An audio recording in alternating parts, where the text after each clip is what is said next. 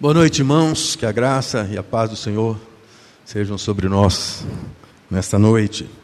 Eu convido os irmãos a meditarmos na palavra de Deus e nós vamos ler aqui na carta de Tiago, Tiago capítulo 1, nós vamos ler a partir do verso 22. Tiago 1, a partir do verso 22. Diz assim a palavra de Deus: Tornai-vos, pois, praticantes da palavra e não somente ouvintes, enganando-vos a vós mesmos. Porque se alguém é ouvinte da palavra e não praticante, assemelha-se ao homem que contempla num espelho o seu rosto natural, pois a si mesmo se contempla e se retira, e para logo se esquece de como era sua aparência. Mas aquele que considera atentamente na lei perfeita, lei da liberdade, e nela persevera, não sendo ouvinte negligente, mas operoso praticante. Esse será bem-aventurado no que realizar. Se alguém supõe ser religioso, deixando de refrear a língua, antes, enganando o próprio coração, a sua religião é vã. A religião pura e sem mácula para com o nosso Deus e Pai é esta: visitar os órfãos e as viúvas nas suas tribulações, e a si mesmo guardar-se incontaminado do mundo. Esta é a palavra de Deus. Espelho, espelho meu. É. Quem nunca lembra dessas frases? Essa frase que é marcado numa história, né, que parece história ser de criança, mas tem a ver com muito, com muitos de nós adultos. A história da Branca de Neve e os Sete Anões. Essa história que foi contada desde 1937. E aquela bruxa má, que tinha diante de si, nessa história, um espelho a quem ela sempre perguntava: existe alguém mais, mais bonito, mais linda do que eu, mais maravilhosa do que eu? Ah, quando eu leio esse texto, e, e aparece justamente uma palavra de Tiago falando que o espelho tem essa função mesmo essa função de nós olharmos para Ele. E é claro que Ele não nos responde como responde naquela história. Mas o espelho nos responde alguma coisa. O espelho responde como nós estamos. Se estamos bem, né? se não lavamos o rosto, se não penteamos o cabelo, se não fizemos a barba, se a nossa roupa está no lugar, Na verdade, o espelho é um instrumento já muito antigo. Se diz que, na verdade, o espelho já foi encontrado na história universal há 5 mil anos atrás. Mas que, justamente já no século XIV, o espelho foi desenvolvido pelos italianos, especialmente os artesãos de Veneza, que ali eles desenvolveram uma mistura de estanho com mercúrio e aplicada a um vidro plano, então começava a, a refletir as imagens. Mas foi somente no século XIX, no XIX que foram descobertas as formas de espelhar no vidro sem o mercúrio, que trouxe grande contaminação para aqueles artesãos. Inclusive, alguns deles morreram contaminados por causa do mercúrio. Mas já nos tempos modernos, a prata química, sem a necessidade do mercúrio, trouxe grandes desenvolvimentos para esse. E talvez você pergunte, o que, que, que isso tem a ver conosco?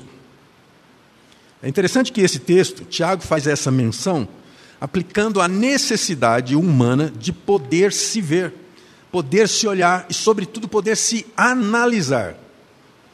Ao vermos a nossa condição de imagem, nós podemos identificar como as pessoas se comportam diante de um espelho, por exemplo. Elas podem ignorar o que vem, como se diz aqui em Tiago, que essa pessoa logo se esquece do que viu. Ou seja, essa avaliação, essa figura de avaliação que Tiago usa, se reflete espiritualmente nas nossas vidas. Alguém que não se importa com sua imagem, ou com a sua vida espiritual, melhor dizendo. Podemos ser superficiais na nossa avaliação, como alguém que olha para o espelho e, e não considera que nada esteja errado, que está indo tudo muito bem. Muitas vezes podemos ser até críticos, críticos negativamente, profundos, mas sem reações.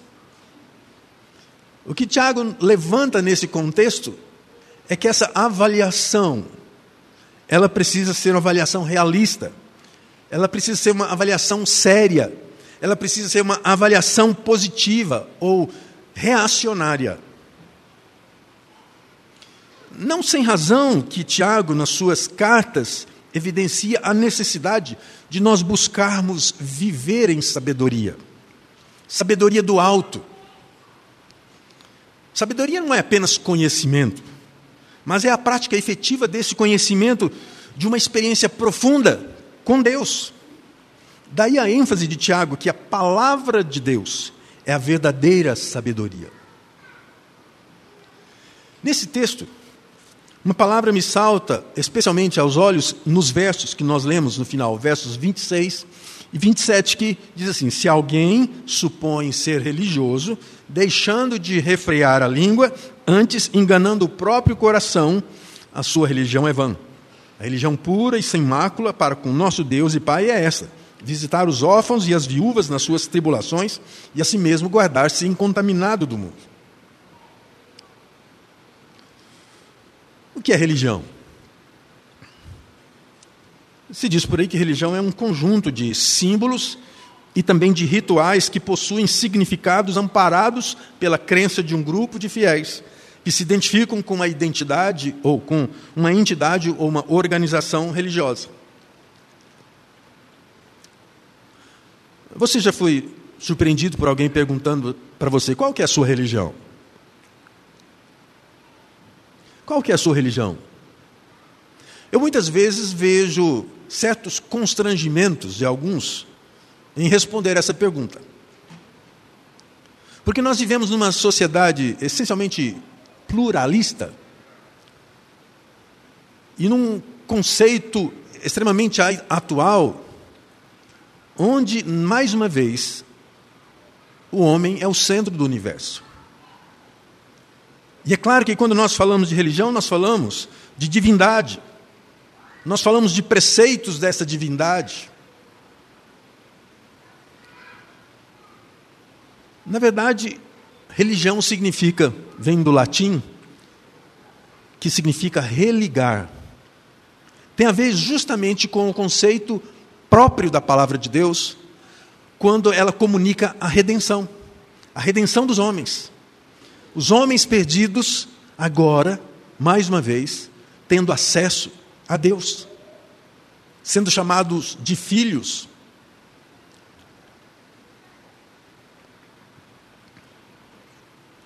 Mas muitas vezes a religião é apenas um conjunto de práticas, de ritos formalizados para que muitos homens se sintam com sua consciência cauterizada, leves, sem considerar uma avaliação profunda de suas vidas como alguém que analisa no espelho a sua condição humana. Sem que alguém considere que a sua vida sem Deus e sem Jesus é estar distante de Deus. Mesmo que viva práticas religiosas, ritos, se torne membro de uma comunidade.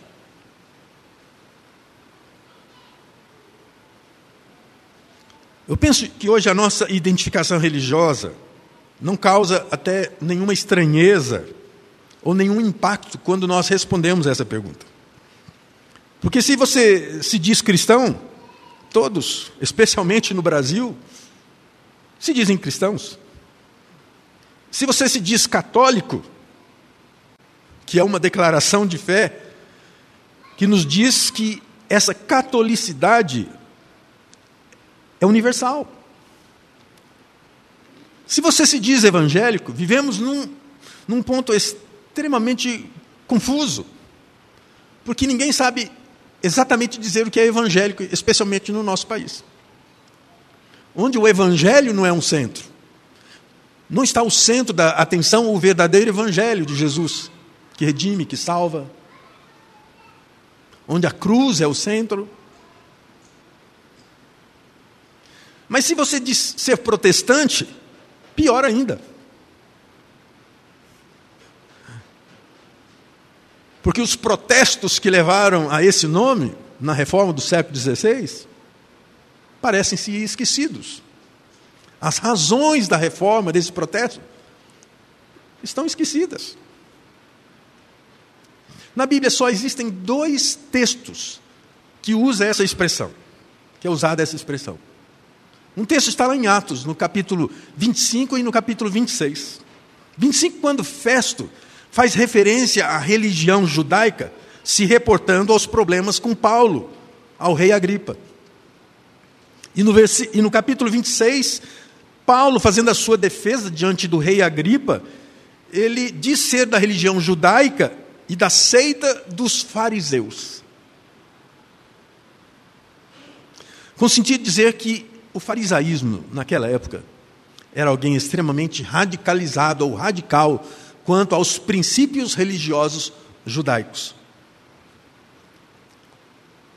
Aqui em Tiago, diante disso, que nos parece tantas vezes que Tiago está dizendo que a doutrina da religião é fazer boas obras. Não é isso. Tiago não está tratando de uma doutrina, ele está tratando de uma ação, uma ação consequente para aqueles que têm a sua vida transformada por Jesus. Por isso eu gostaria de pensar nesse texto sobre as marcas da verdadeira religião. Nós vivemos dias em que certa religião tem sido um meio dos jornais, onde nós temos visto barbaridades profundas, a mortandade de muitos cristãos e até não cristãos, por causa do radicalismo religioso. Por isso eu gostaria de pensar com vocês sobre as marcas da verdadeira religião. E se você acha-se religioso, é bom avaliar.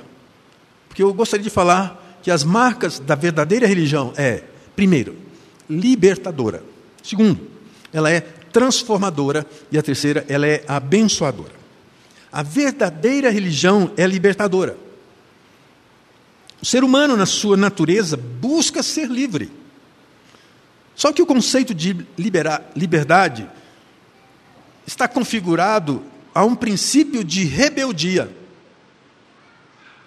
Não é assim que acontece quando nós somos jovens?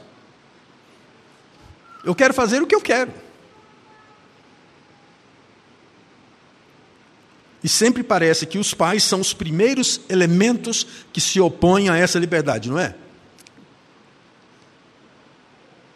Desde cedo nós ouvimos a palavra não e já nos rebelamos contra ela. Se você é pai, você já teve essa experiência. A sociedade moderna não entendeu o princípio de liberdade nos limites. A sociedade moderna não entende a congruência de como a verdade nos impõe a limites. Desde o princípio da queda do homem, o diabo induziu a falsa verdade como princípio de liberdade. Foi o que ele disse para Eva. Não foi bem assim que Deus disse. Não é bem assim. Comam e vocês serão livres. Vocês serão iguais a Deus. há um conceito atualíssimo que me soa como uma armadilha de Satanás aos nossos corações. Você nasceu para ser feliz. Primeiro, qual é o meu conceito e a base da minha felicidade? É, é o seu próprio prazer? As Escrituras nos dizem que o bem-aventurado, o feliz, é o que teme ao Senhor e anda nos seus caminhos. E eu poderia dizer assim: anda nos seus limites. Na verdade, não na verdade forjada pelos homens. A segunda coisa é que a verdadeira felicidade não é momentânea, mas sim duradoura e eterna. Nós não vivemos pelo hoje. E esse é o grande problema nesse conceito atual. De achar que ser feliz, e eu tenho esse direito, deva ser cumprido no momento, agora. A grande crise existencial passa pelo equívoco dessa busca de uma felicidade circunstancial. É por isso que você vive deprimido, angustiado, enfastiado, porque essa felicidade não existe. O apóstolo Paulo vai nos dizer aos Filipenses que aprendeu a viver contente em toda e qualquer circunstância. Contentamento é o profilático de uma vida entediada de tudo, que tantas vezes tem levado muitos ao suicídio. Por isso, por isso Jesus vai dizer: Conhecereis a verdade e ela vos libertará. Você só pode ter certeza da marca libertadora de uma religiosidade quando ela prega a verdade.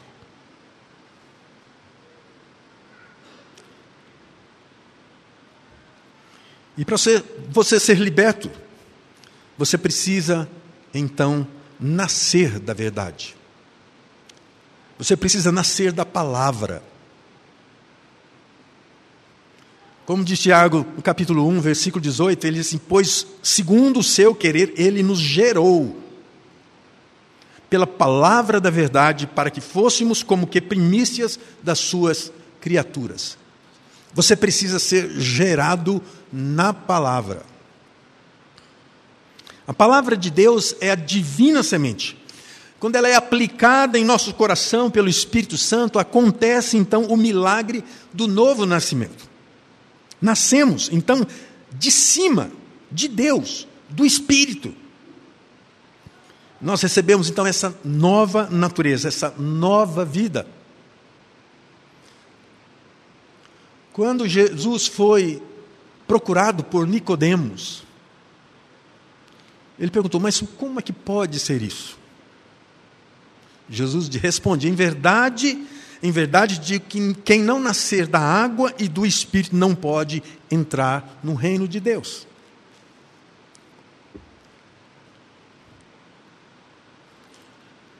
O segundo aspecto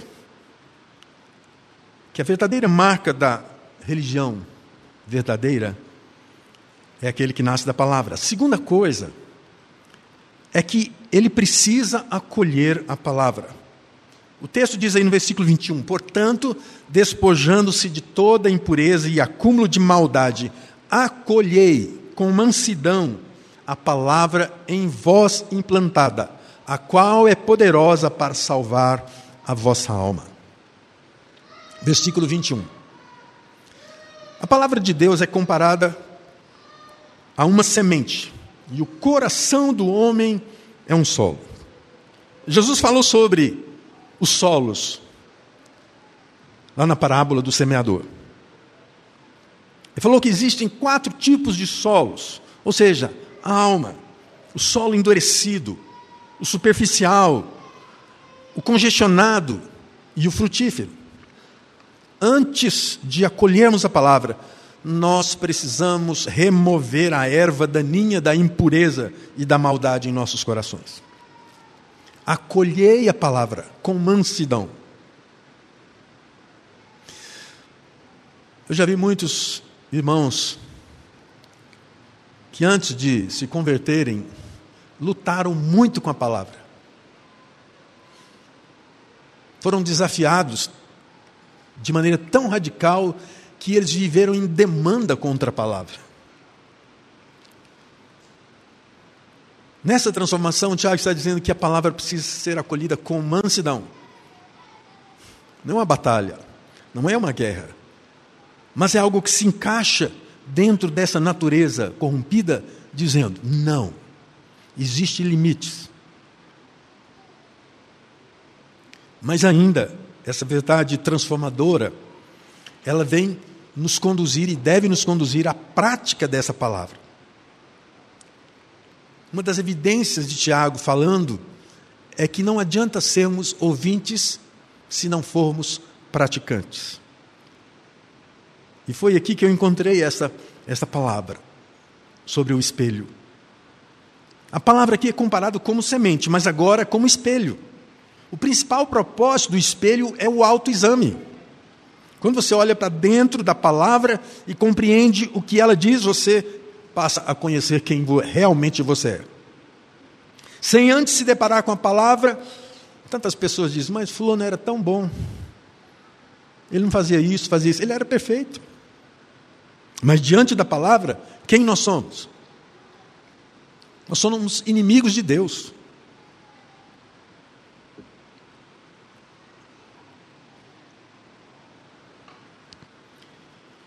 Ninguém olha no espelho e se vai embora sem fazer nada.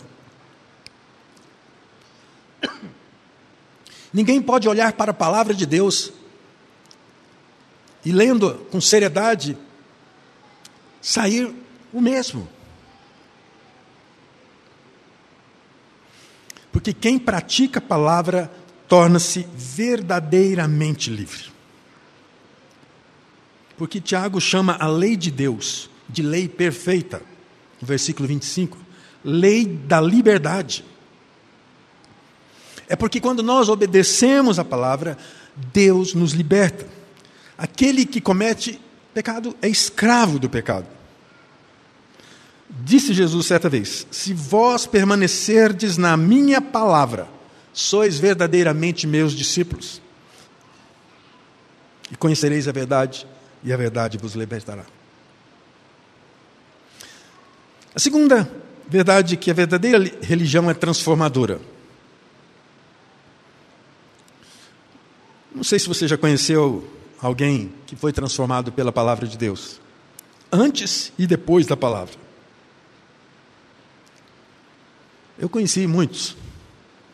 E alguns daqueles dos quais eu conheci, eh, era constrangedor observar o seu vocabulário. Como era chulo, como era pesado,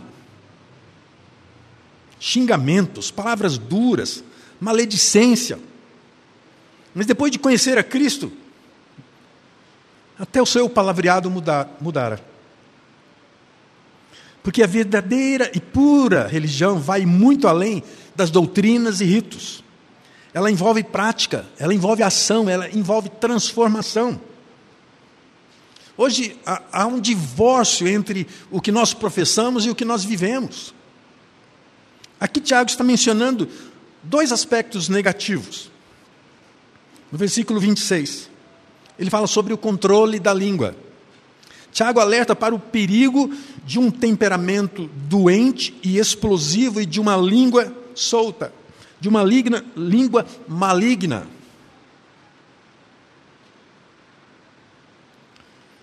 Um tempo atrás eu fui a um sepultamento e alguém disse assim: Eu já dizia que se Fulano morresse, precisaria de dois, dois caixões. Um para ele e outro para a língua dele.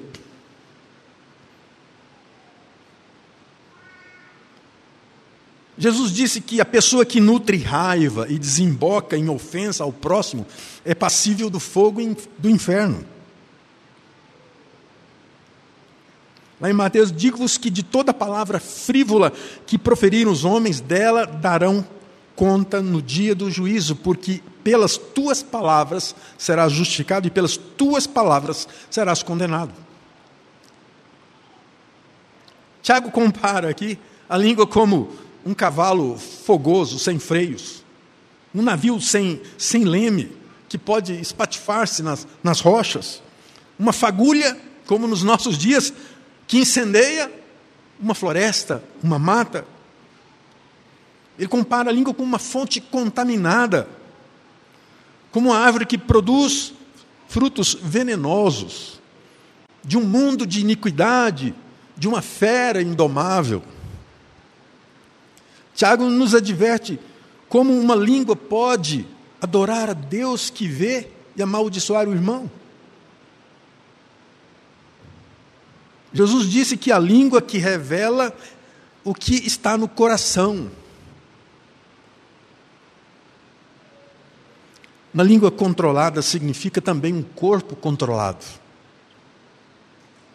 A maledicência é pecado e que Deus mais abomina. Ele diz lá em. Salomão diz lá em Provérbios que seis coisas o Senhor aborrece, e a sétima, a sua alma abomina. E o que, que é essa abominação? É a testemunha falsa que profere mentiras. É a sexta coisa. E o sétimo é o que semeia contenda com seus irmãos.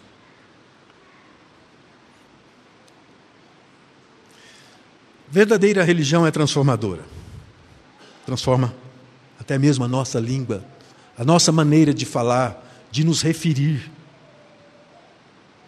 Na segunda parte do versículo B, nós vemos outra transformação. É que a palavra de Deus quer nos conduzir à retidão pessoal. Nós vivemos num mundo de imundície moral. Tiago já se referia a isso aí no versículo 21 e no versículo 27. O mundo é esse sistema corrompido que se opõe a Deus. Ser amigo do mundo é ser inimigo de Deus. A marca de um crente verdadeiro é se ele se afasta desse sistema mundano. O salvo tem uma nova vida, uma vida diferente. Diferente no seu namoro, diferente no seu casamento, diferente no sexo, diferente no trabalho, diferente no lazer, diferente nas suas roupas, nas suas festas, nas diversões, na administração do seu dinheiro. O mundo é a sociedade sem Deus. Nós estamos fisicamente no mundo, mas não espiritualmente no mundo. Não podemos ser amigos do mundo, nem amar o mundo, nem nos conformarmos com o mundo, para não sermos como o mundo. A Bíblia cita dois exemplos sobre gente que, na sua trajetória, amou o mundo. Ló. Ló teve a experiência de ser criado com Abraão, por isso até decidiu ir com ele, seu tio. Mas a sua permanência em Sodoma e Gomorra o perverteu. Mas mesmo assim, por graça e misericórdia, Deus o chama. Disse para Abraão: vai lá. Tenta convencê-lo. Ele precisou de uma ação sobrenatural. Mandou os seus anjos. E saiu de lá sendo arrastado. Mas ainda, como o olhar de sua esposa, olhando para trás e ainda desejando estar em Sodoma e Gomorra. Outro personagem que nós encontramos nos dias apostólicos, Demas. Paulo vai dizer assim que ele amou o presente mundo, o presente século, abandonou a sua fé. É gente que continua no mundo. Terceira coisa, como eu disse, a verdadeira religião é abençoadora. No versículo 27, a religião pura e sem mácula para com o nosso Deus e Pai é esta: visitar os órfãos e as viúvas nas suas tribulações e assim mesmo guardar-se incontaminado do mundo. Tiago não está falando e enfocando aqui, neste verso, uma questão doutrinária, mas um assunto de prática cristã. O cuidado aos necessitados não é um conteúdo doutrinário mas é uma expressão de vida daqueles que são transformados pela palavra de Deus. A preocupação prática da religião de uma pessoa é o cuidado pelos outros, é o cuidado pelo seu irmão. Mas eu considero que um dos maiores descuidados nosso na vida cristã nem sempre é o material. É o descuidado espiritual. Você vendo o seu irmão cair em pecado, vendo o seu irmão se aproximar do precipício, espiritualmente falando, e você não diz nada. Você não o adverte. Você não tenta persuadi-lo das suas tentações, dos riscos que ele está correndo de cair em pecado, se distanciar de Deus, da sua morbidade espiritual.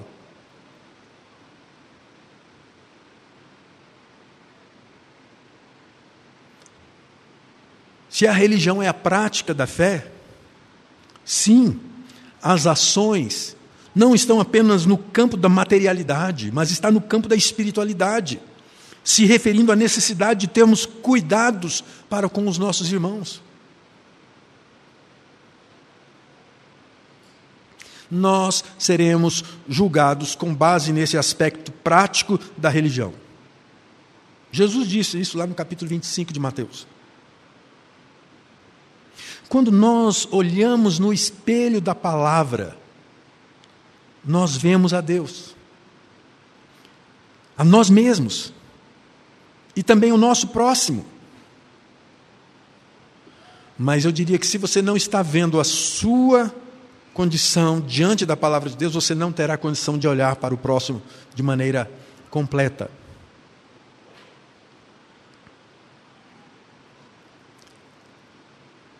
Palavras não substituem obras.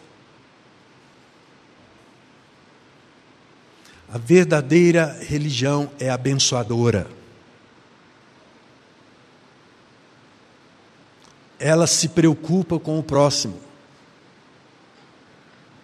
Ela complementa de forma prática o mandamento de que devemos amar a Deus sobre todas as coisas e ao nosso próximo como a nós mesmos. Eu quero concluir dizendo que aquele que professa a verdadeira religião possui três aspectos positivos, ou seja, possui três bênçãos que o acompanham. A primeira é que ele é aceito por Deus. O versículo 27 diz que nós somos aceitos por Deus em Cristo para salvação. Mas quando exercemos a nossa fé em obediência à palavra, o nosso serviço é aceito por Deus como um aroma suave, como diz Paulo aos Filipenses. Quando Tiago diz que há uma religião pura e sem mácula, aceitável diante de Deus, ele está dizendo também que significa dizer que há uma religião que não é aceitável diante de Deus. Qual é ela? É aquela apenas de palavras, de uma fé que não tem obras. Nós somos chamados em Cristo para boas obras. E não veja somente o aspecto material.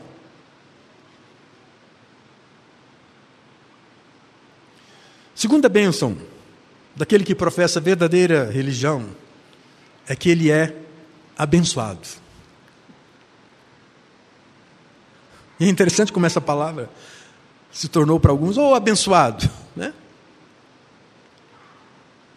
A palavra de Deus que diz que esse abençoado é aquele que é bem-aventurado. O versículo 25 está dizendo: esse será bem-aventurado no que realizar. Você quer que Deus te abençoe? É claro. Então leia a palavra. Descubra o que ela diz e viva de acordo com a palavra. Eu vejo muita gente querendo ser abençoado, mas é gente que não vive a palavra. Quer ser feliz a qualquer custo, inclusive sem nenhum tipo de limite, sem nenhum tipo de direção da palavra. É gente religiosa, mas que não ora, que não espera em Deus, quer ser feliz a qualquer custo. Mas o texto está dizendo: esse será bem-aventurado no que realizar. A segunda, terceira grande bênção daquele que vive a verdadeira religião é que ele também será uma bênção para outras pessoas. O versículo 27 diz que nós nos tornamos instrumentos de Deus para aliviar o sofrimento das pessoas necessitadas. Você é chamado em Cristo Jesus para ser instrumento para a sua glória, mas também para ser bênção na vida das outras pessoas. Se você tem buscado ser, ser abençoado sem, sem olhar para a necessidade também de ser bênção para outras pessoas, eu diria que você está equivocado. Você não está dentro da religião verdadeira. Nós somos chamados para ser, então, como Jesus disse, sal da terra e luz do mundo. A verdadeira religião transformadora, é libertadora, mas é abençoadora em todos os sentidos. Cruze sua cabeça, vamos orar. Senhor Jesus, a tua palavra está diante de nós e com o grande privilégio que temos de lê-la com liberdade, mas também com a grande responsabilidade que temos diante de nós para torná-la sabedoria em nossa vida, não apenas conhecimento, para torná-la algo que avalie a nossa existência, que nos faça enxergar o Senhor, a nós mesmos e ao nosso próximo. Então, com teu Espírito, aplica aos nossos corações nessa noite. E que possamos ser destemidos, dedicados a viver a verdadeira religião. Em nome de Jesus. Amém.